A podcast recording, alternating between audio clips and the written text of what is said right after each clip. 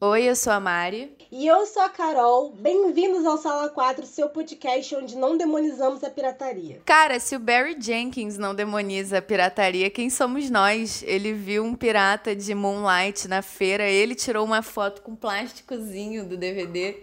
Quem somos nós para falar que, que né, não é uma democratização aí do acesso à cultura? Exatamente. Mas hoje viemos falar de Marighella, o polêmico, que foi uma questão entre nós, inclusive, em um dos episódios a gente se perguntou será que a gente vai assistir ou não esse filme, porque ele tinha vazado na internet. E foi assim que ele chegou até a maioria de nós. O filme foi feito em 2019 e é o primeiro filme dirigido pelo Wagner Moura. Inclusive, cinco estrelas a essa primeira experiência, eu realmente gostei muito. E o filme é baseado na vida de Carlos Marighella, que é político, escritor, e um guerrilheiro que fundou a Aliança Libertadora Nacional e foi declarado o inimigo número um do regime militar.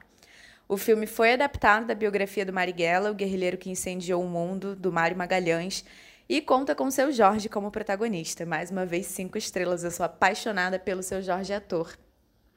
O filme estrearia nos cinemas é, brasileiros em 20 de novembro de 2019 que é o Dia Nacional da Consciência Negra, e também o mês em que o assassinato do líder por agente do DOPS completaria 50 anos. Mas foi adiado para 2020 devido a problemas com a Agência Nacional de Cinema. O próprio Wagner, em entrevista a uma coluna da UOL, afirmou que a produção foi vítima de censura pela Ancine. E ele diz: como grande empresa, a produtora O2 não pode chegar e dizer que a Ancine censurou o filme, mas eu posso. E eu sustento o que eu disse. É uma censura diferente, mas é censura que utiliza aí dos instrumentos burocráticos para dificultar as produções das quais o governo discorda. Não há uma ordem transparente por parte do governo para que isso aconteça, ou seja, como a gente também já disse aqui, o Bolsonaro não chega e impede os filmes pessoalmente e diretamente, esse vai e esse não vai. No entanto, já vimos que ele já disse publicamente dizer que a cultura precisa de um filtro, e esse filtro seria feito pela Ancine. Enquanto isso, nos Estados Unidos, o filme já estreou no dia 30 de abril e já está disponível em algumas plataformas online, e isso que facilitou para o vazamento aqui no Brasil, aonde a situação não tinha nenhuma previsão de melhora. Ali pelo sábado, acredito que no dia 7 de maio, começaram a pipocar muitos links na internet, né, para baixar e assistir o filme. Até em página do Facebook do Palmeiras Antifascista o filme foi parar. O que acaba aí com todas as nossas teorias sobre o drive ter sido do Wagner Moura, que era muito mais legal do que o filme já ter estreado em algum lugar. E segundo o produtor Fernando Meirelles, a data de estreia do filme seguia sendo 20 de novembro, só que agora é desse ano. Mas ele também diz: por alguma razão, as pessoas acham que roubar frutas da árvore ou assistir filme pirata não é roubo. A mente humana é pródiga em auto-engano. Olha, Fernando, conheço muitos produtores que discordam de você. Eu, inclusive, discordo muito de você.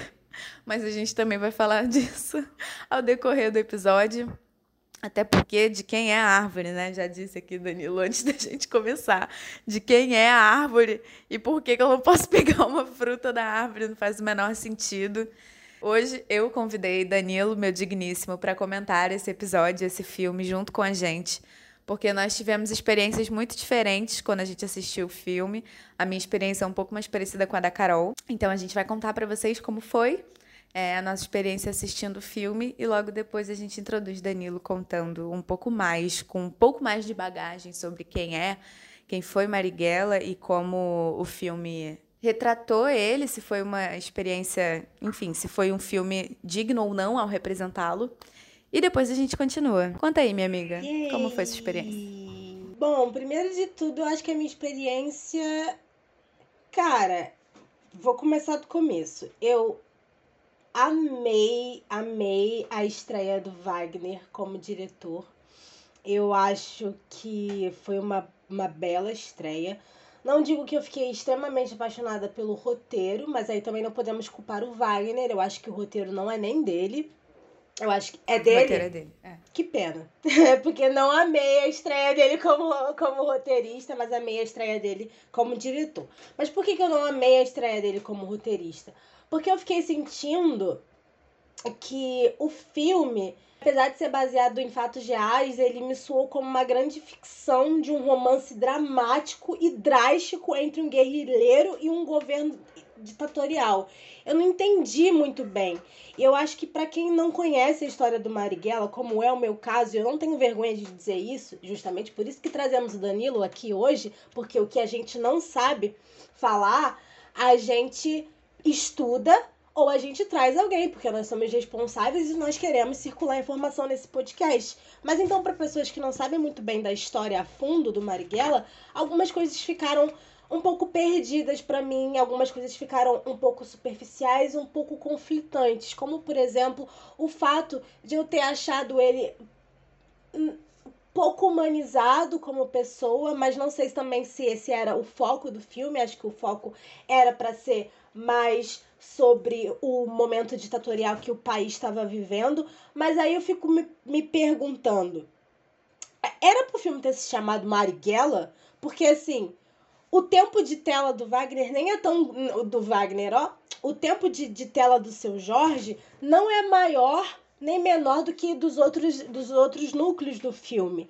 Eu não senti que foi um filme sobre o Marighella. Eu senti que foi um filme sobre o momento ditatorial do país e os guerrilheiros e, e, e enfim, e todo o núcleo que estava envolvido, mas eu não senti que E o Marighella estava lá, né, por acaso. É, é, o Marighella estava lá, ele apareceu porque ele foi uma figura importante, então vamos colocar aqui o, o, o o carro-chefe. Mas não acho, por exemplo, que o nome deveria ter sido Marighella, porque eu acho que o filme contempla aí uma coisa muito mais abrangente do que só um, um único representante desse movimento todo. Mas voltando ao que eu gostei da estreia do, do Wagner, é que, assim, como, como diretor, eu achei incríveis, é, incríveis as cenas é, coreográficas, digamos assim, de luta corporal, de tiro, de é, tá fugindo, é, tudo se encaixava muito bem, tanto os atores quanto o ritmo das cenas, os planos muito bonitos. Se ele foi um diretor geral com bastante atenção. Ele também prestou muita atenção em quem ele colocou na equipe de fotografia dele, porque a pele do seu Jorge, gente, tá muito bem tratada. Isso é muito difícil da gente ver, muito difícil da gente ver uma equipe de fotografia que valorize e cuide tanto da pele preta assim, como aconteceu com esse filme. Eu achei que ficou esplêndido, bonito, limpo, sabe? Tava em Full HD. Eu, sim, eu, poder, poderia ver os poros do seu Jorge. Eu fiquei muito feliz com isso. A primeira sequência de cara já entrega a que o filme veio. E assim, eu não vou dizer, ai meu Deus, que linguagem americanizada. Não, mas é óbvio que eu senti ali umas referências do Wagner Moura, estudante de cinema fora do Brasil, porque a gente sabe que ele tem lá sua carreira nos Estados Unidos. É, que está sendo muito bem é, alavancada, obrigada, sem comparações com o Rodrigo Santoro nesse, nesse podcast, não vamos fazer essa rivalidade. Mas eu, eu senti isso, que tem muita influência do Wagner como diretor, é, da fonte que ele bebeu, fazendo os trabalhos dele internacional e não só americanos, mas também, por exemplo, quando ele fez Narcos para Netflix. Eu acho que tem ali uma, uma, uma cara de, de Wagner. Inclusive, o tipo de filme que foi dirigido, que é um filme sobre a ditadura, que é sobre um filme sobre um representante, sobre um guerrilheiro, que é um filme sobre um período é, conturbado, que é um filme que vai ali contestar alguns discursos que vão contra os ideais progressistas que o Wagner tem, é um filme carinha Wagner Moura. É óbvio que se eu olhasse esse filme eu pensaria, putz, Wagner Moura ou ele atuaria nesse filme ou ele escreveria um filme assim, porque a persona dele como artista e posicionamento político cabe super naquele filme. É, é, é bem cara Wagner Moura, assim, eu acho. Eu concordo plenamente de que foi a melhor, uma das melhores sequências iniciais de filme que eu já assisti. Foram sete minutos muito eletrizantes, com a trilha sonora perfeita. Meu Deus, Wagner, obrigada por uma trilha sonora brasileira. Incrível essa sequência inicial. É, também achei um pouco americanizado, mas, mas mais no sentido da, da estética do filme, que parecia que eu não estava vendo uma cena no Brasil. Acho que um pouco pelas cores, um pouco. Não sei se foi a forma como foi filmada. Realmente não sei. Mas não parecia que eu estava assistindo um filme brasileiro. Mas aí também me vem a questão: será que é porque a gente não está acostumado? Não é o tipo de filme que o Brasil produz muito, então eu acho que tem um estranhamento inicial. Mas enfim, achei brilhantemente dirigido e a gente até comentou antes de assistir, porque começaram a aparecer as logos na tela, né? E aí tinha lá Globo, Globo Filmes, enfim, tipo, conspiração. Eu falei, nossa, é o primeiro filme dele. É muita, é botar muita fé no bom gosto, no talento, né? Ele é um ótimo ator, isso nunca foi colocado em questão, acho que por ninguém. Mas como diretor, eu acho que foi um acreditar muito no, no bom gosto dele, né, para um primeiro trabalho. A minha experiência de assistir o filme também foi muito parecida com a sua. Eu não sei, também não conheço muito a história do Marighella.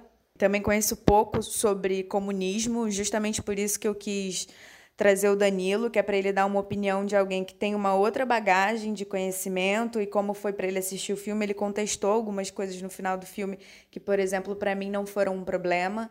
E também quando a gente assiste algum filme, a gente adora procurar os comentários depois.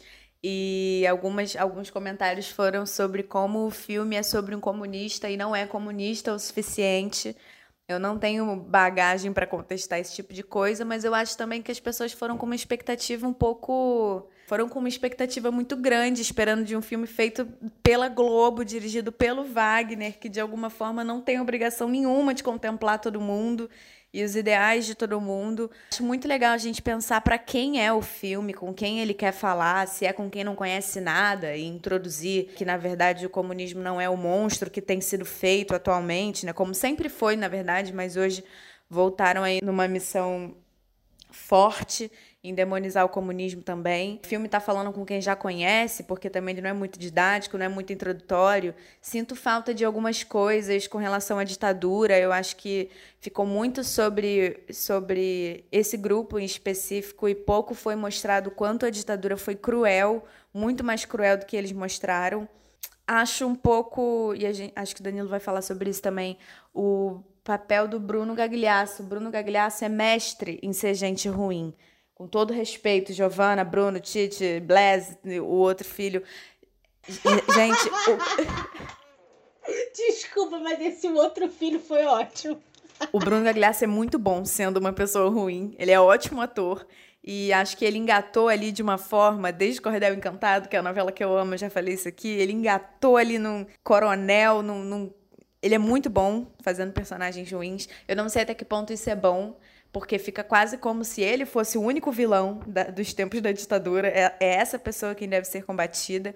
E também colocar ele ali como vilão nesse filme, parece que ele é, ele é uma pessoa por quem eu posso torcer também. Meio coringa, sabe? Tipo, as pessoas gostam do vilão. E o vilão ser o Bruno Gagliasso, que é uma imagem muito querida, e ele fazer isso muito bem eu acho que tem um perigo aí de a gente olhar e falar: ai meu Deus, olha o Bruno Gagliasso, ele é muito bom. E quem não conhece a história pode acabar caindo nesse perigo de torcer para ele, né? Porque a gente não. É, é um perigo para quem não sabe quem é. Mas enfim. Posso falar? Ah, tá. É, nossa, gente, eu, eu tô igual o Faustão hoje. As minhas anotações foram do assistindo o filme assim. É. Você falou do Bruno Galhaço e eu vou falar um negócio para você. Sim, ele é um ótimo ator, parabéns, ele me fez odiá-lo com muito afinco, mas aí fica um negócio. Eu não sei se eu gosto da personagem. Sabe por quê? Porque eu fiquei eu fiquei com a sensação de que ele era qualquer personagem do Leonardo DiCaprio no filme do Tarantino. Eu olhava pro, pro Bruno Galhaço e ficava assim, gente, mas esse daqui não é o, o menino do Django? Porque para mim ele era mal por ser mal para mim ele era, era isso, era um, um, vilão sem motivo. Ele era apenas um vilão. Precisamos odiar alguém, vamos odiar o Bruno Galhaço. É, e essa questão de para quem foi feito, qual que é o público, eu também acho que ficou um pouco no ar, mas claramente esse filme é uma resposta para o momento político que a gente está vivendo hoje e o Wagner Moura não faz questão de esconder o repúdio dele em relação a tudo que a gente está vivendo. E um ponto que eu achei muito interessante foi que quando o filme vazou, o primeiro link, o filme que vazou, ele veio com a legenda em inglês, o que me mostra que para os cinemas nos Estados Unidos, onde o filme já estreou, o filme foi em português com a legenda no idioma, o que mostra para mim a seguinte posição. Ah, você quer me assistir? Vai assistir no meu idioma. Ótimo, perfeito. Acho isso incrível para a inserção do nosso cinema no ramo internacional. E acho que também as escolhas estéticas, tanto de direção como montagem, como, enfim, é, foram também para um caminho de comercializar o filme com uma abordagem exterior é, maior. E acho super válido, mas também fiquei com a impressão de. Gente, que diferente essa abordagem brasileira. Mas é isso, né, gente? Wagner Moura servindo tudo em qualidade, enfim. Eram esses os meus comentários antes da gente introduzir o convidado. Ah, e fica uma reflexão. Uma coisa que eu fiquei o tempo todo é, pensando sobre o, o Marighella como pessoa mesmo é que hoje, pra gente, é muito doido a gente encarar uma figura da época da ditadura que simplesmente abre mão de toda a sua vida pessoal em prol de uma ideologia. Eu fiquei muito pensando nisso depois do filme. Eu fiquei, caraca! Eu fiquei pensando, fiquei assim, caraca, o cara largou o filho, largou todo mundo por conta de uma da, da, da, de uma ideologia. Eu não sei se eu faria isso, mas pensando como pessoa, assim, não, sabe?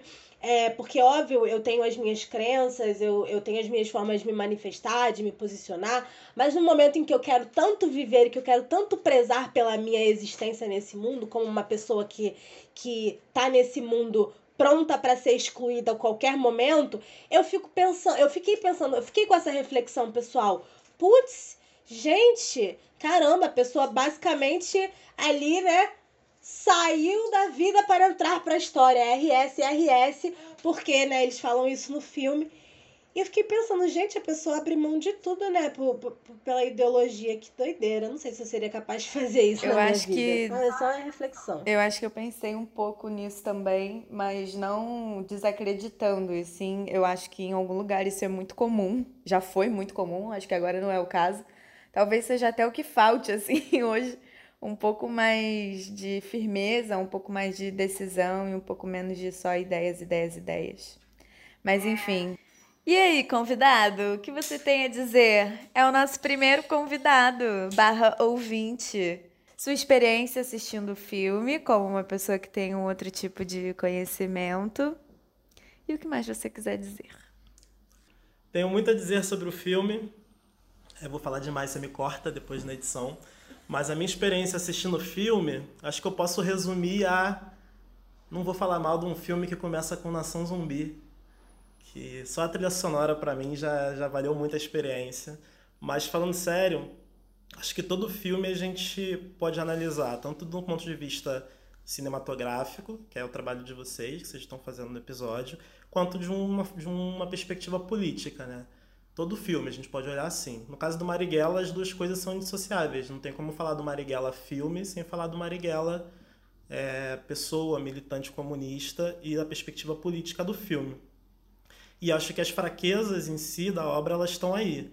Acho que é importante pontuar que o, o filme é, é baseado num livro, né, na biografia do Marighella, escrita pelo, pelo Mário Magalhães. E a biografia tem 700 páginas por um motivo, né? Porque não tem como contar a história do Marighella em duas horas. Então, o Mário Magalhães fez uma pesquisa de mais de 10 anos para escrever esse filme. Ele entrevistou centenas de pessoas, pessoas que estavam lá no momento, vivendo tudo com Marighella, e ele tentou fazer uma obra mais completa possível, que retrata tanto o momento, o contexto da ditadura, é uma obra que ensina muito a gente sobre como foi a ditadura, quanto a vida do Marighella. O filme já não consegue fazer essas duas coisas tão bem. Tanto pela limitação de tempo, eu acho que o Marighella, o filme, tinha que ter pelo menos umas quatro horas se ele quisesse se propor a contar tudo. Uma série.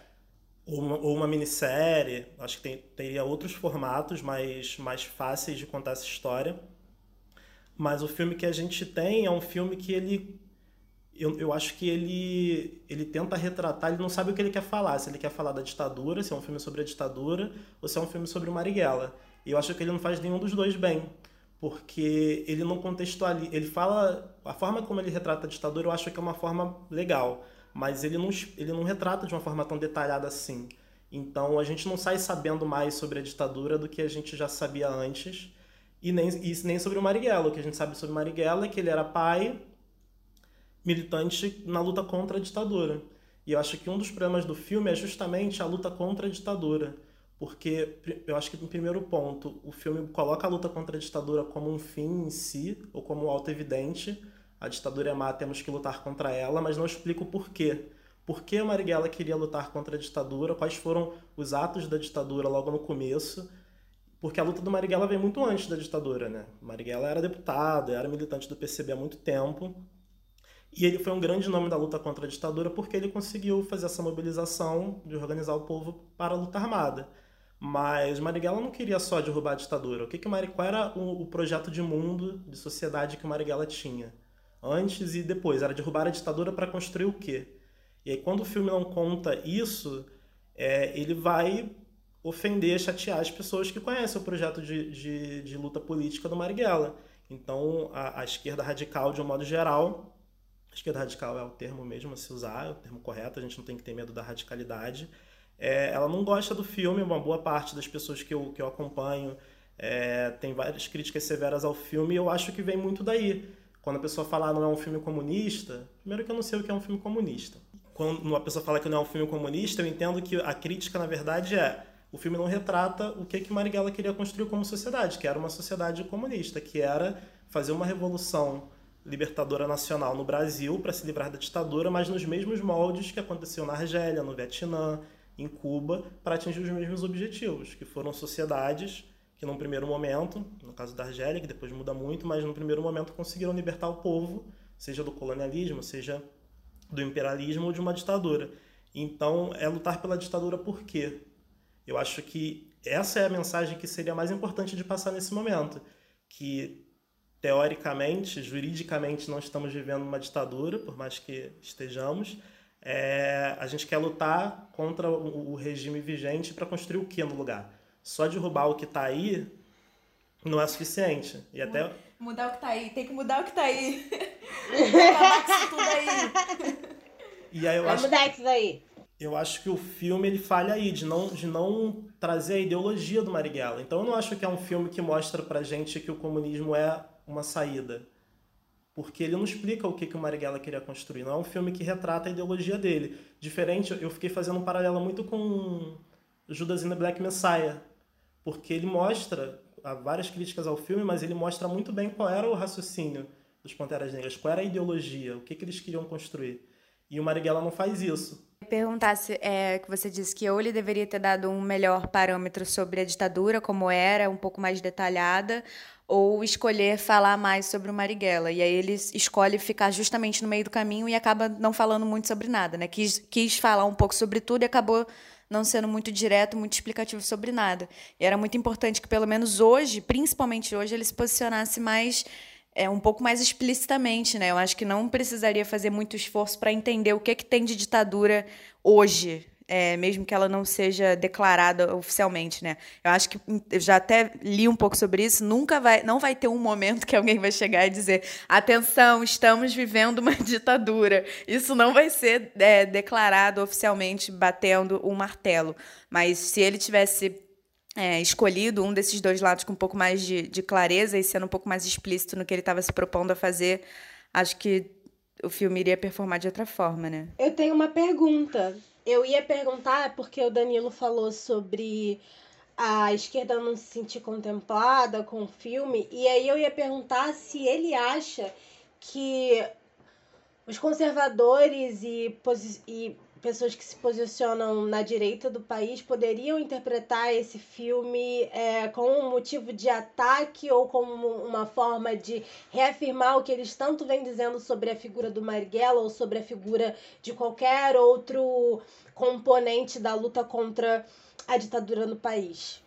Com certeza, Carol. No meio do filme, no meio pro final, eu comecei a tentar assistir o filme com essa lente ah, se eu fosse uma pessoa que acha que a ditadura foi boa, não, não foi tão ruim assim, que só matou vagabundo, que é o discurso da, dessa ala mais conservadora e de extrema direita mesmo que a gente tem hoje, tanto no governo quanto na sociedade, eu acho que é um filme que ele, ele não foi feito para essas pessoas, isso é claro, e ele não combate de forma alguma esses argumentos, porque quando ele não ele não torna claro como funcionou o início da ditadura, o, o processo como um todo, de fato, as ações ali do, do, do governo, do delegado, que é o personagem do Bruno Galhaço, para essas pessoas, elas são justificáveis.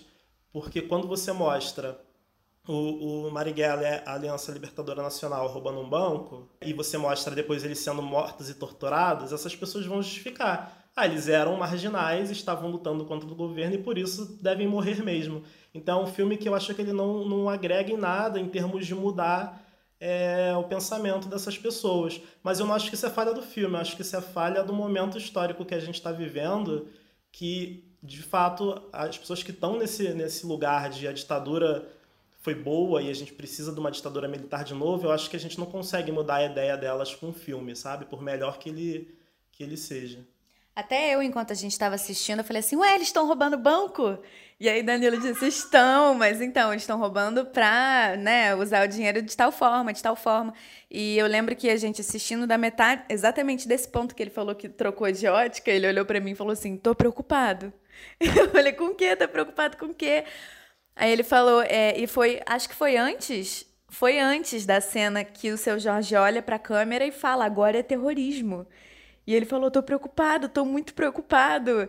É muito preocupante, muito perigoso ele olhar para a câmera e declarar exatamente aquilo que é o discurso da direita, né? Eu acho que a gente aqui, já partindo de outro ponto de entendimento, não vai olhar para essa cena e falar: "Seu Jorge, terrorismo é uma palavra ruim". A gente vai entender qual é, é aonde que tem, o que que tem de bom em, em declarar que agora é terrorismo, começar a agir igual ao outro lado. Mas e quem não está entendendo? E quem vai assistir esse filme justamente para criticar? É muito perigoso colocar o seu Jorge, que é o seu Jorge, é, olhando para a câmera e falando, sim, agora é terrorismo. Vocês querem terrorismo? Agora é terrorismo. Então, a partir desse momento, tudo para frente é, é, é também um, uma ferramenta de crítica que essas pessoas vão poder pegar e usar. Mas num filme onde ele se propõe a discutir o comunismo, onde ele se propõe a, é, a demonstrar a vida do Marighella, eles mesmos disseram que é terrorismo. Quem sou eu para não dizer mais dessa forma? Vocês acham que em algum momento, talvez, assim, o Wagner tenha sido um pouco prepotente em canalizar o filme dele para essa nossa bolha? Porque pensando assim, é um filme para para nossa bolha de ideias progressistas, para nossa bolha de pessoas, enfim, com, com com mais flexibilidade para pesquisa, para mudar de opinião, porque a gente conversando aqui, eu tô tendo a ideia de que sim, é um filme bom, eu me entreti bastante, eu achei genial, estreia ótima como diretor, mas fico pensando, essa não preocupação de promover um filme brasileiro com esse tipo de, de, de, contexto, com esse tipo de radicalismo cênico de você pegar, colocar um ator quebrando a quarta parede falando isso aqui é terrorismo mesmo, será que isso não é um pouco de, de prepotência mesmo? De dizer, tipo assim, esse é o filme que eu tenho, assistam, gostem vocês ou gostem não. O que, que vocês acham? Eu fiquei com essa impressão agora, depois que eu vi vocês falando. Olha, não sei, cara. Eu acho que sobre essa cena em específico, eu odiei essa cena. Eu acho que essa cena é um bom, é uma boa forma de analisar. Uma, outra característica do filme que me incomoda é como narrativa política, tá? Como filme eu adorei, achei uma obra super engajante. Eu fiquei na, na, sentado na beira do sofá, super envolvido com a história, como um filme de ação, né? Que é um filme de ação. O próprio Mário Magalhães fala numa entrevista é que quando o filme começou a ser produzido, o autor do livro, né, ele foi, participou de parte do processo com Wagner, e ele fala, é um filme de ação. É, o problema dessa cena do terrorismo é que, além do, do óbvio que, que a gente já falou, é que parece que todas as ações da Aliança Libertadora Nacional, do Marighella, de quem lutava contra a ditadura, eram baseadas na emoção. Parecia que eles agiam pelo sentimento. Ali naquela cena, um, um deles tinha acabado de morrer e o Marighella grita é terrorismo como se fosse uma forma de vingança. E quem agia baseado na emoção e na, nessa energia da vingança, e age até hoje, né, é, era a ditadura, e é o Estado. Então, em vários momentos a gente vê isso até hoje, né? A polícia se vinga hoje em toda operação policial quando um policial morre. Então não era, não eram os militantes contra a ditadura que estavam agindo na emoção. Então eu acho que por não por não tornar claro quais eram as motivações do, daquele grupo e nem do Marighella, o filme ele não tem esse potencial de, de sair da bolha, porque ele fala com quem já entende a ditadura é uma coisa ruim, precisamos lutar contra ela.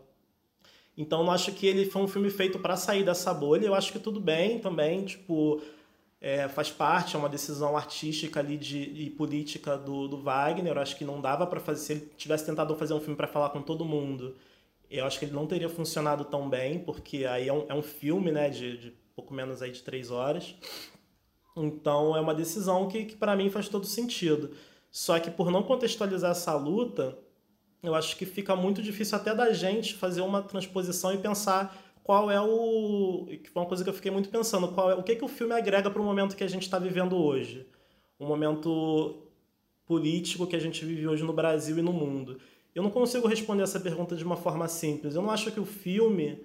É, a Mari, quando a gente terminou de assistir, ela sentiu que o filme era um convite à luta, né? Eu não sinto que é um convite à luta, porque. Não, filme. Eu me senti convidada. Principalmente nos momentos que eles olham diretamente para a câmera. Quando a Bela pega a arma, olha para a câmera. Quando o seu Jorge olha para a câmera. Em vários momentos que eles diretamente assim quebram essa parede, eu falei: caramba. Não necessariamente de convidada no sentido de pegue suas armas e vem lutar com a gente, mas tem alguma coisa ali que eu preciso entender muito mais do que o que eu entendo agora. Então, para mim, foi, eu fiquei com vontade de ler a biografia, por exemplo. E quando ele falou que eram 700 páginas, eu falei, cara, eu consigo 700 páginas. Eu já li um defeito de cor que tem 900 e pouco. Por que, que eu não vou conseguir ler essa biografia? Então, eu me senti convidada nesse sentido. Não, não acho que agrega no sentido de. de de ir para a luta armada, para a luta física, de partir para ação mas me deu muita vontade. O convite para mim foi nesse sentido de tem alguma coisa aí que eu preciso entender que eu ainda não sei, que eu não aprendi, que não me foi falado na escola. Então foi um convite nesse sentido. Não me senti convidada de, de, de bater nos outros na rua, não, embora eu adorasse a ideia. Aí corta pra Mari, no interior de Goiás, com um fuzil na mão, dentro da, da selva. Mas, enfim, eu, eu não, não, consigo, não consigo ver claramente justamente isso, o que, que o filme traz para os dias de hoje, porque como ele não contextualiza o motivo pelo qual a gente tem que lutar contra e nem o qual, qual é o projeto de sociedade que a gente quer construir, acho que fica muito difícil. Eu estava falando do, do, paralelo com Judas and the Black Messiah, é o Judas e o Messias Negro, né, que é o filme sobre Fred Hampton e, e os Panteras Negras. Eu acho que ele, ele, ele usa um artifício que Marighella poderia ter usado, que é o artifício do discurso. Então, quando a gente entende a, a ideologia muito clara ali dos Panteras, como marxistas-leninistas, porque a gente vê muitos discursos. É, o Marighella, a gente não ouve ele falando sobre as motivações dele. A motivação de Marighella no filme é derrubar a ditadura. Isso é muito raso para envolver a gente politicamente na trama. E eu acho também que a gente não pode esperar, aí já vem uma visão mais, mais pessoal minha, acho que a gente não pode esperar muito num filme. Como a gente entende o, o cinema, né, a mídia, o audiovisual como um todo, como formadores de opinião e eles constroem muito a nossa ideia da sociedade, os valores, a ideologia que a gente que a gente vive sob hoje, que é a ideologia da burguesia, ela está muito evidente no cinema de modo geral. Eu acho que o cinema é uma ferramenta muito poderosa, a crítica ao cinema é uma ferramenta muito poderosa. Então, a criticar o cinema, eu acho que é uma forma muito, muito legal de, de construir o nosso pensamento político. Então, quando a gente é, critica, por exemplo, Carol vai me matar, mas quando a gente critica, por exemplo, filmes que têm uma pretensão de serem filmes sobre a luta de libertação do povo negro, por exemplo, ou filmes que se colocam aí de uma perspectiva de esquerda e de combate ao sistema, como os filmes do Spike Lee, a gente criticá-lo e mostrar que, na verdade, é um filme que corrobora com a ideologia da burguesia, com a ideologia dominante, que não tem, as obras recentes dele principalmente, não tem de fato esse potencial transformador, eles não retratam uma luta de libertação do povo negro, é uma forma de educar nosso próprio povo sobre os problemas e o porquê essa ideologia está contra nós e como a gente vai, vai combatê-la.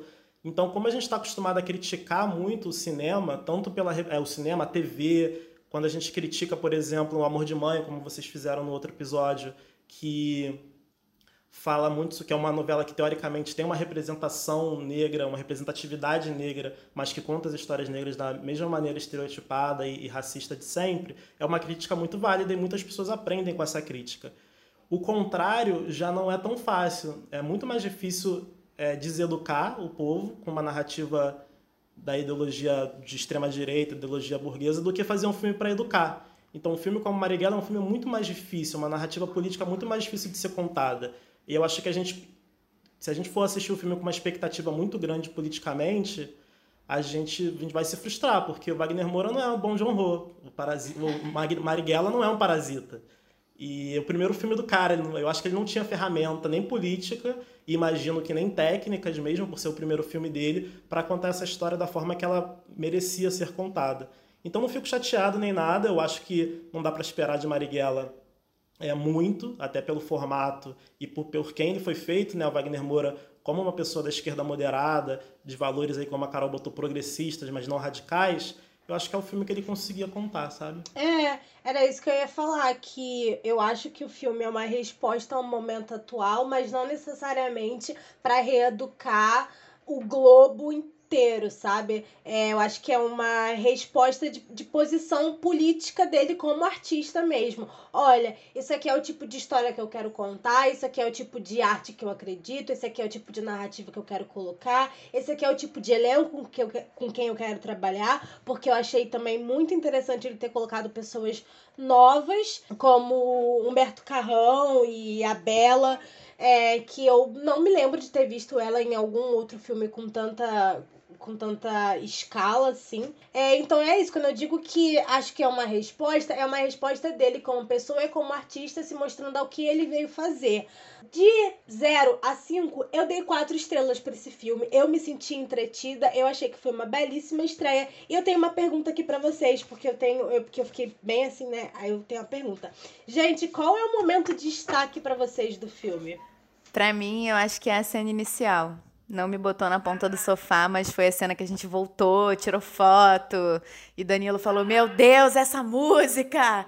E tem-se toda uma teoria de que os primeiros cinco minutos são os, os minutos que você tem ali que dá tudo que você tem, que é para para prender o espectador e fazer ele assistir até o final. Então, eu acho que não teria melhor forma, não faria absolutamente nada de diferente a cena mais empolgante, para mim, é uma das cenas, uma das melhores cenas iniciais que eu já assisti. É, se não for a melhor, melhor sequência inicial, é, para mim é essa, assim, o momento mais eletrizante. Os cinco, os cinco primeiros minutos do filme são geralmente o que os festivais assistem para poder selecionar se passam ou não. Então foi uma sacada genial ele se empenhar brutalmente em fazer uma primeira sequência. Assim, se eu não me lembro, nem tem cortes, ou se tem cortes, foi muito bem falseado, porque, como eu disse, as coreografias cênicas ali são maravilhosas. Danilo, qual foi o seu momento destaque do filme? Não vale repetir o mesmo da Mariana. É, a, a Mari roubou meu momento destaque do filme. Mas um, um, momento que me emocionou muito foi o momento da. que, que o. Acho que é o Jorge, né? O, aquele personagem que retrata muito ele como um pai de família, pai de vários filhos. Momento que ele é torturado e morto pela ditadura porque é, a primeiro que todas as pessoas ali é, representam alguém, algum militante real que estava em volta do Marighella naquele momento. Eu achei até curiosa, me incomoda um pouco a escolha de não retratar aquelas pessoas. Então, o nome dos personagens é o nome dos atores, a Bela, Humberto, e eles estão representando pessoas reais aí que o filme, de certa forma, acaba apagando a existência dessas pessoas. Eu não sei se por não querer representá-las sem fazer uma pesquisa muito profunda da história delas e ser injusta, como o personagem do Humberto, é, a gente estima que o, o, militante que ele representa foi uma representação muito, muito injusta, uma pessoa descontrolada, raivosa, e não era bem isso. Mas a escolha, aquela cena que, que ele está sendo torturado e morto, e ele grita: Vocês estão matando um patriota, vocês estão matando um brasileiro, me emocionou muito porque aquilo foi uma, um acontecimento real. Várias outras pessoas que estavam naquele prédio sendo torturadas na, na, naquele dia, elas ouviram essa, esse, isso como a última fala de alguém que estava sendo torturado ali. E no livro ele fala sobre isso. Então, ele trazia aquilo ali que, que me mexeu muito comigo, assim, porque sabendo que é uma história real, que justamente as últimas palavras daquele cara foram: vocês estão matando um brasileiro, vocês estão matando um patriota, eu achei que foi uma, uma, uma escolha corajosa, assim, e, e muito, muito importante. É, e, acho, e gosto disso também, né? mudando um pouco de assunto rapidamente, que como ele tenta representar os militantes como pessoas que amam o Brasil. E isso acho que é uma coisa boa, porque a gente tem essa visão do patriotismo de hoje, que é você vestido de verde e amarelo, defendendo tudo que não o Brasil na Avenida Paulista. E de fato, quem amava o Brasil, quem queria libertar o nosso país, eram as pessoas que estavam lutando ali, é, no PCB, na LN, no MR8, porque amar o Brasil é justamente querer lutar contra a intervenção imperialista dos Estados Unidos aqui, né? E o filme, eu acho que o filme retrata isso muito bem, a influência do, do governo estadunidense é, no, processo da ditadura. Eu gostei disso, dos personagens americanos que estavam lá, eu curtia a representação deles, mas como a gente, a gente sempre fala, né, que a ditadura não foi, a, a gente da perspectiva radical de esquerda, a ditadura não foi uma ditadura civil-militar, a ditadura foi uma ditadura empresarial-militar. Então ele acaba não retratando tanto esse ponto de vista de como a ditadura, porque não era um filme só sobre a ditadura, né, eu sei, mas de como a ditadura foi financiada não só pelo governo dos Estados Unidos, mas pela nossa burguesia, pelas grandes empresas e pelo grande capital. Então, é isso que eu falo, não, não, não retratar a, a, a, motivação por trás da luta do Marighella. Eu acho que a cena inicial do filme é excelente e o filme poderia ter começado depois disso na história do Marighella pré-ditadura. Ele começa na cena do cinema, né, na, na primeira vez que o Marighella é preso é, durante o regime, o regime. Uma, uma, uma escolha que eu não entendo é como o filme ele decide mostrar os atos da ditadura. Então, quando ele não estabelece bem o que aconteceu depois da primeira prisão do Marighella ali no cinema, que ele foi torturado por dias aqui no prédio do DOPS, aqui, ó. Mas aqui, uma coisa muito fascinante do livro é que o livro ele, ele, ele retrata muito bem aonde as coisas aconteceram. Então, quando eu li o livro, eu estava morando ali no, aqui no centro do Rio, mas mais perto ali do, do Campo de Santana, do, dos bombeiros, para quem conhece, e tudo aconteceu ali em volta. Então, o prédio do DOPS, onde torturava as pessoas, era ali na Rua do Senado, eram lugares onde eu passava todo dia. E a história da ditadura está muito presente, quem mora no, em todos os estados do Brasil, né? mas a história do Marighella, principalmente aqui no Rio e em São Paulo, Marighella, a segunda vez que ele foi preso, foi de frente, quase de, na rua de frente para o mercado onde eu faço compra, sabe? Então isso mexeu muito comigo. E aí o que, o que eu acho estranho do filme é que ele vai intensificando a demonstração da, da tortura e da repressão da ditadura conforme a, a luta contra vai se tornando mais radical. Então ele, ele contrapõe o assalto ao banco a uma tortura e a morte do militante. Cada ação é, da, do grupo que tenta libertar a gente da ditadura é contraposta por uma intensificação de fato da tortura na ditadura. Mas o filme me causou um estranhamento que parece que a ditadura foi ficando pior porque a gente estava lutando contra ela.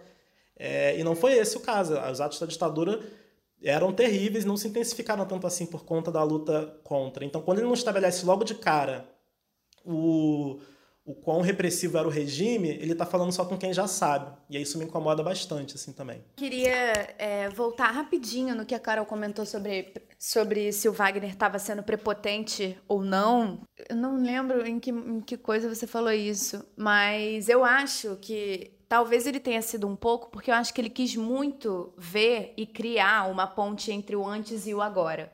É, e tentar entender o que, que tem na luta de antes na forma que lutamos agora que, na minha opinião, é pouquíssima coisa, quase nada. E eu acho que isso aparece muito também no nome dos personagens, que acaba, que acaba resultando num apagamento de quem realmente estava lutando ali ao redor do Marighella.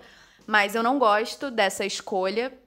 É, e eu acho que ela foi justamente por isso, assim. Tentar enxergar, tipo, eles somos nós, entendeu? E eu acho que não, nós não somos eles. Principalmente porque eu acho que hoje, e se eu estiver errada, me corrija, não tem ninguém, ou nenhum grupo, ou nenhum movimento lutando da forma que essas pessoas lutaram há muito tempo atrás, por mais que o cenário fosse outro. Eu acho que não tem ninguém agindo dessa forma. Não posso falar sobre isso. Por quê? Segredos revolucionários, né? Ah, tá. Então tem alguém lutando, mas já ainda tá dentro do porão. Não tô sabendo. Não me parece, então, pelo visto, não sei de nenhum grupo, ainda não está pública esse, essa ação é, de pessoas que estão agindo da mesma forma que antes. Então eu acho que, para além do apagamento, eu acho que essa questão de tirar o nome dos personagens foi justamente para tentar se colocar no lugar ou para a gente se ver ali de alguma forma, sendo que eu acho que a forma que lutamos hoje e lutamos, eu quero dizer, tipo a massa de forma geral, é, essas pessoas com ideias progressistas, mas um pouco mais no mundo das ideias do que no mundo das ações, é, ainda é todo mundo meio. Adoro Humberto Carrão, tá? Mas ainda é uma militância lá Humberto Carrão. A gente vai em manifestação, uhum. é uma figura conhecida, ele se posiciona mais só. Ele não movimenta, ele não articula, ele não. É o princípio de nada. É, então eu acho que ele foi um, um pouco prepotente nesse sentido de achar que algum movimento hoje ou algumas pessoas hoje é, sejam semelhantes à, à forma que essas pessoas lutaram é, em 64. A Carol não falou a cena favorita dela, deixa ela falar.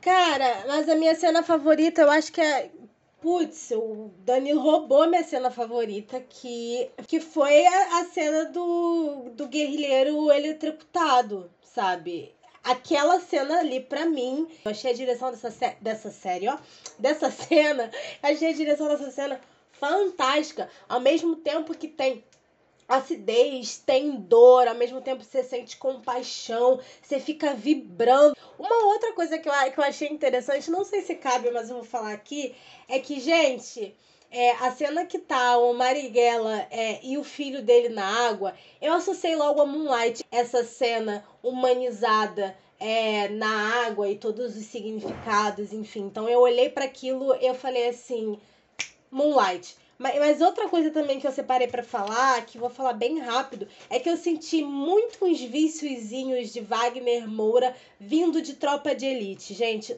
não dá. Senti que ele, que ele carregou alguns viciozinhos, é, principalmente nas cenas de agressões individuais entre os personagens do Bruno Gagliasso e dos guerrilheiros. Tapa na cara, é, foge que eu vou te dar um tiro por trás, preto, seu negro. É, eu senti muito uns viciozinhos assim de, de tropa de elite, mas assim, tudo bem, eu acho que talvez ele tenha gostado disso no filme.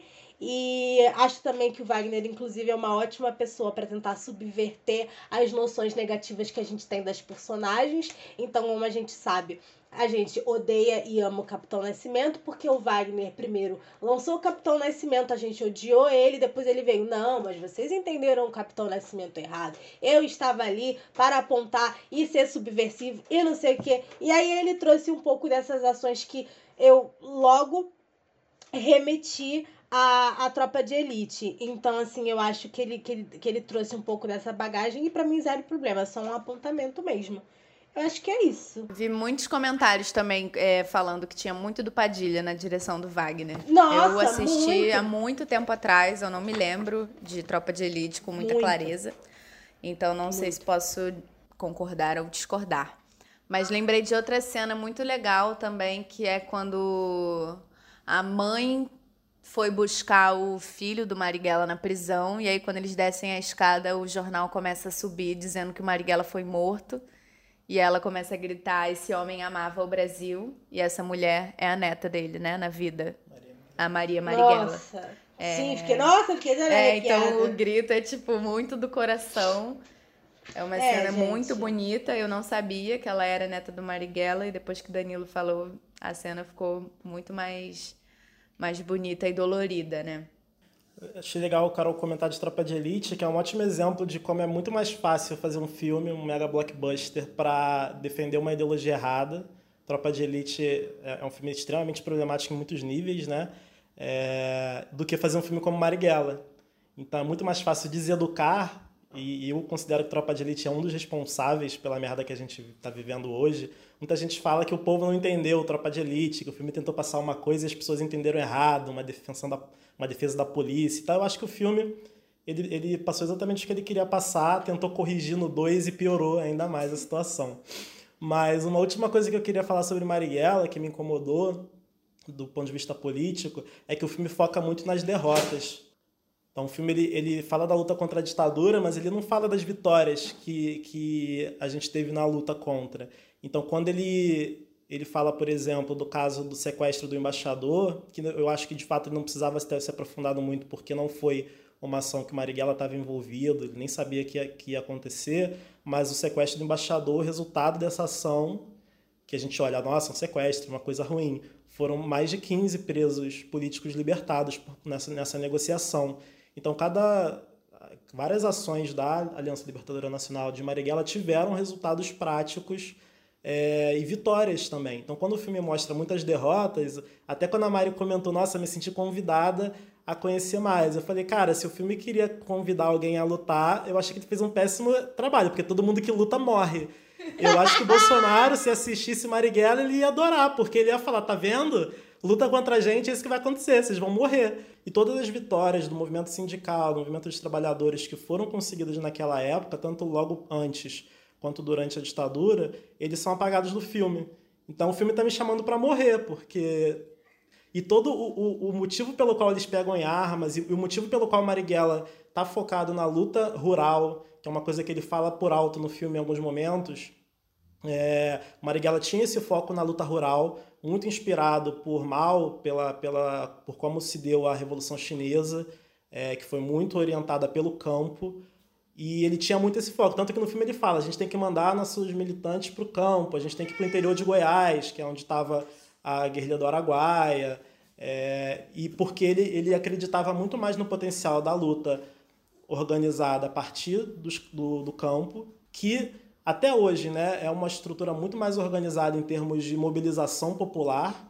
Eu considero que é muito mais fácil mobilizar as pessoas que estão lutando no campo hoje, movimentos é, é, na zona rural, como o MST, do que numa luta urbana. E aí até uma crítica que se faz muito a Marighella, politicamente, é que ele ficou tão focado na luta rural que ele acabou deixando um pouco de lado a luta, a importância da luta urbana e nem, e nem foi. Ele não, não chegou aí, né, para a luta rural. Ele mandou alguns militantes foram, ele, ele mandou muita gente para treinar em Cuba, para entender como foi o processo revolucionário lá e conseguir trazer técnicas para cá. E acho que essa influência internacional do Marighella, ele até tenta mostrar rapidamente no filme, quando o jornalista francês fala que o filme dele foi, foi o livro dele foi traduzido. Marighella tem uma influência gigantesca internacional e, e tinha uma luta internacionalista rolando ali no, no mundo inteiro naquela época, né? Os Panteras Negras acho que é um pouco antes, na verdade, o, o filme, mas tinha um movimento, a luta, a guerra no Vietnã, as lutas toda, por toda a América Latina e parece que a ação do Marighella era muito concentrada. Então a influência de Marighella, até com o livro, um dos livros dele, que é o mini manual é, do guerrilheiro urbano, é um livro que foi traduzido para dezenas de idiomas, foi proibido em uma série de países, ele influenciou muito a luta na Palestina, pela libertação do povo palestino.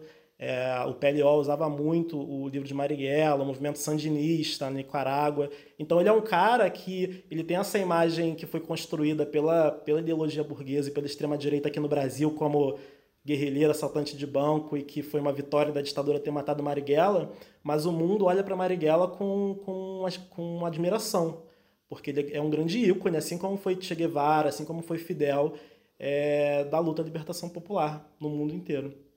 A gente pode falar do vazamento agora, né? Ai, gente, eu não tenho o menor problema com isso. Eu acho.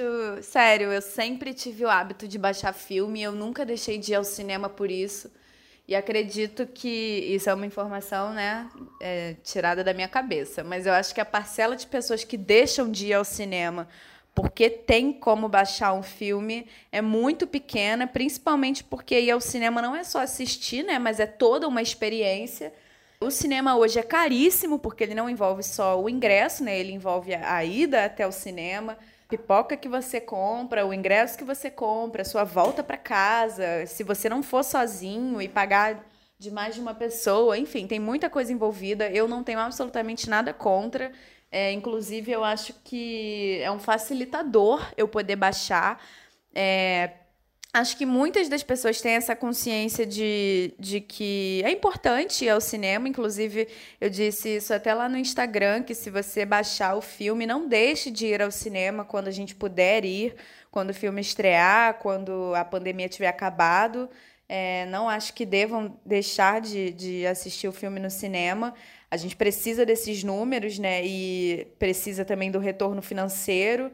É, essa parte da distribuição também é muito importante. Eu me lembro quando eu era mais nova e fazia maratona do Oscar, eu não tinha a menor condição de assistir um filme, quem dirá 30 filmes indicados. Então eu baixava todos, assistia tudo em casa e os que eu gostava muito, os que eu achava que valia a pena, eu ia assistir no cinema depois pela experiência mesmo de ir, de ir ao cinema e assistir numa telona e num áudio. Achei muito equivocada essa fala do Fernando Meirelles.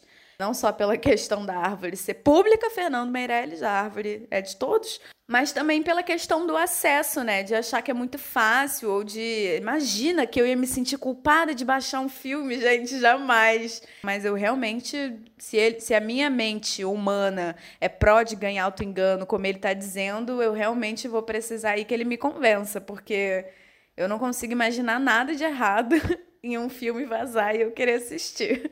Grandes produtores, o próprio Barry Jenkins, que eu mencionei no começo, ele é o diretor de Moonlight, ele amou ter visto o filme no Camelô. E a, Vânia Catani, que é produtora do filme que eu fiz, ela também amou quando ela soube que o Matme estava sendo pirateado. E ela disse, e algumas pessoas ficaram com muitas interrogações na cara, na cabeça, e ela disse: gente, se estão pirateando é porque o povo quer ver. E a gente quer ser visto. É isso! A gente quer ganhar Exatamente. dinheiro, óbvio, mas a gente quer ser visto. Então, se tem no camelô. É, e o semelhante em 2017 aconteceu com Tropa de Elite, né, gente?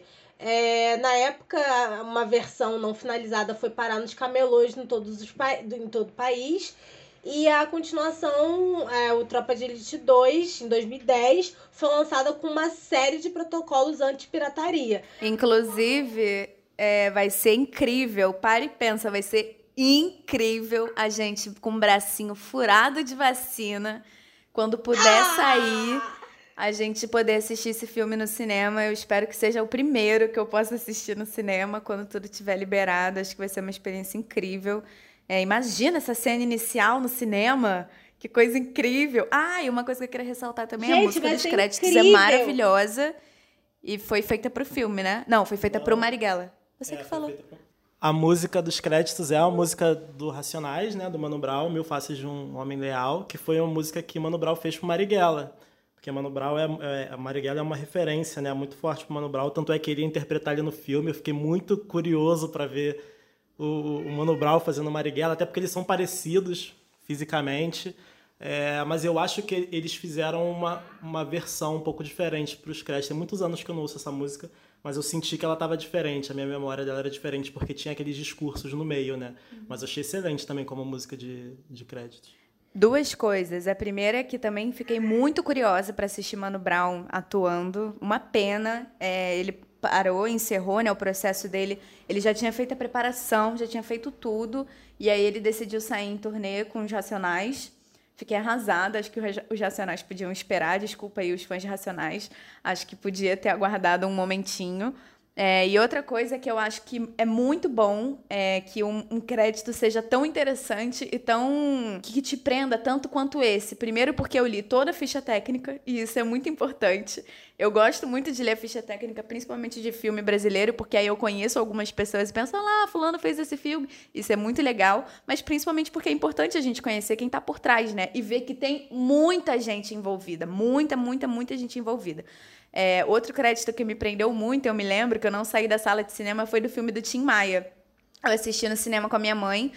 E no final, eles colocaram aquela música dele, Vou morrer de saudade, não vai embora. A minha mãe não levantou da cadeira. Ela falou, não consigo sair, ele tá pedindo pra eu ficar.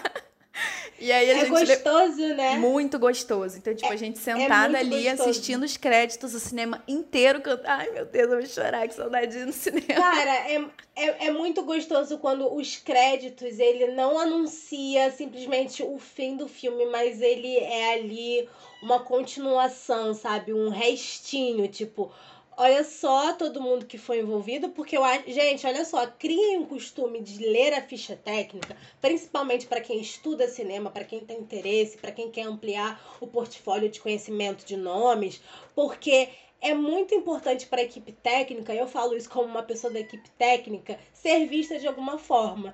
Porque a gente às vezes acaba sendo muito invisibilizado. A gente mais uma vez trouxe um áudio de um ouvinte. Esse é o Igor. Ele enviou pra gente um áudio com a opinião dele, que é um pouco parecida com a nossa, mas eu acho válido da gente ouvir, até pra gente ver como impactou as pessoas de forma geral, né? O Igor não estuda cinema, ele é apenas o nosso amigo e ele ouve todos os nossos episódios. Então vamos ouvir aí a opinião dele. Oi, meu nome é Igor e me pediram e eu vou falar um pouquinho sobre o que eu achei do filme do Marighella. Eu achei muito filme. Primeiro eu tenho que falar que o filme é muito bom. O filme é, é muito bom, muito bom, muito bom. Eu viria ele de novo, de novo, de novo, porque realmente é um filme, é um estilo de filme que eu gosto muito. Mas eu achei também que pra, por ser um filme que, que eh, se planejou retratar uma, uma parte da realidade, eu achei ele ainda muito ficcional. Eu achei que podia ter mais coisa de realidade. Eu acho que também não teve muito. não- como é um filme, acho que não tinha muito tempo para ele passar todo, toda a questão da tudo aquilo que aconteceu realmente na realidade, sabe? Acho que se fosse uma série, essa parte, pelo menos da minha vontade, seria um pouco mais saciada de ver realmente o porquê que o Marighella, como um cara que, de, que era um deputado, ele, porra, ele do nada fala que vai vai pegar em armas e vai lutar contra a ditadura. Quando todos os amigos dele do, do partido falam que não, que é melhor que não e tudo mais. E ele, já cabeça branca, velho, vai se juntar junto com um bocado de, de moleque novo e vai pegar em arma para poder lutar, lutar contra a ditadura. Acho que a motivação não, não, não foi muito bem, não foi muito mostrada. Acho que eu, essa foi a coisa que eu mais senti falta. E uma coisa também que muito me chamou a atenção foi o papel do Bruno Gagliasso, que ele praticamente foi um capitão nascimento sem família. Ele só fazia as maldades dele e tudo mais e, e, e não tinha mais absolutamente nada para fazer no filme, só ser ruim. É, caramba, adorei. Tudo que ele falou, muito parecido com tudo que a gente pontuou aqui, o que é legal para mostrar que essas partes fracas do filme são partes fracas de fato, assim, tipo, até quem não, quem não sabe a história do Marighella ou até quem não estuda cinema percebeu, então são coisas que de fato poderiam ter sido feitas de outra forma. Enfim, gostei muito de tudo que ele disse, muito obrigada, Igor, pelo seu áudio, você é maravilhoso e obrigada por marcar é, por bater ponto em todos os episódios. Ele realmente ouve tudo e compartilha e sempre comenta com a gente e dá, e dá um feedback muito atencioso e carinhoso. Obrigada, meu amigo. Ai, amiga, é isso, amor. Quer sair? A gente vai finalizar, se você quiser tomar seu café. Dar indicações da semana. Ah, tá. O Danilo é. quer dar indicações da semana. Ô, Danilo, anuncia aí, anuncia aí indicações. Vamos de indicação da semana, anuncia você. Vamos de indicações da semana. Qual que é a sua indicação da semana, meu amor? Ah, e já que a gente está fazendo de coisas específicas, você pode também indicar uma coisa similar. Tá. Algum filme tão bom quanto, que tem a mesma temática. É isso que eu vou fazer. Além de, do livro, né? Leia um livro, Marighella. É, ele tem 700 páginas, ele assusta. Eu enrolei anos para ler mas ele é muito bom em contextualizar o momento. Então, para quem não, não, lembra do que estudou da ditadura, se bem que a gente estudou da ditadura na escola, né, não era bem lá a verdade. Mas para quem não tem uma memória muito boa de como foi aquele momento histórico, ele é um ótimo filme, um ótimo livro, desculpa. Então, a indicação um pouquinho diferente, porque não é uma obra audiovisual. É, eu adoro o livro, meu autografado, inclusive, pelo, pelo Mário Magalhães ele tem várias críticas, tem várias críticas ao livro. E uma coisa que também que eu não falei antes, que é várias das críticas do filme se estendem ao livro também. É um livro perfeito na retratação do Marighella e daquele movimento lá. Mas de, de filmes, eu quero indicar dois filmes que eu acho que eles são sobre o tema e eles mostram é, como dá para fazer. O primeiro é o Judas and the Black Messiah, que eu já comentei. Eu acho que vale. É, tem várias ressalvas em relação ao filme, mas eu acho que ele consegue retratar a ideologia política dos Panteras Negras, que eram, eram radicais de esquerda, de, de orientação marxista-leninista, assim como Marighella, é a mesma linha de raciocínio teórico-político. E Parasita, que eu acho que é um filme que ele consegue equilibrar muito bem o entretenimento, um thriller, um filme que te deixa muito ansioso enquanto você assiste, mas é uma, é uma crítica ao capitalismo, ao neoliberalismo, é muito forte. Assim, é um filme extremamente politizado. Bong Joon-ho é sociólogo, né? Não é à toa. É, eu acho que ele não chegou a se formar não, mas ele estudou sociologia na uhum. faculdade. E é um filme que ele consegue justamente, ele é referência até hoje, né? O meme que, do, do motorista com a mulher falando do banco de trás é reproduzido até hoje, é, justamente por, pelo poder da crítica que Parasita faz. São essas minhas indicações. Arrasou, chão. Cara, eu, eu tenho uma indicação, mas ela é zero similar. Tipo, é zero nada a ver com nada, mas é para adoçar o coração das pessoas. É minha indicação. É o filme Sylvia's Love, ou Amor da Silvia. É. eu abrasileirei o nome dela que é um melodrama, um drama romântico estadunidense que vai contar a história de uma de um casal, é um casal preto, é, vivido pela Tessa Thompson e o outro cara que eu não sei falar o nome, porque é impossível falar o nome desse homem, mas a história é basicamente partindo do ponto é, em que o rapaz quer ser um astro do jazz e ela quer trabalhar em programas de TV. É basicamente um La Land preto, só que se passa na década de 50 e vai até a década de 60. E é, tem na Amazon Prime, é um filme muito delicinha para quem quer adoçar o coração, para quem quer ver uma história de amor, tem uma pegada super musical. É uma delícia para comer pipoca, beber refrigerante num sábado à noite. Não é nada similar com o que nós temos aqui, mas é a minha indicação da semana. As minhas duas indicações, um pouco similares, um pouco não, também na vibe de biografia, eu indico Malcolm X, com direção do Spike Lee, está disponível na Amazon.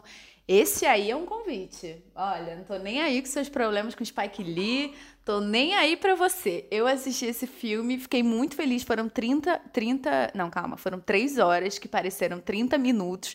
Passou muito rápido e eu tinha muito medo de ver esse filme justamente porque ele é gigante e eu não sabia se eu tinha atenção para dar por 3 horas.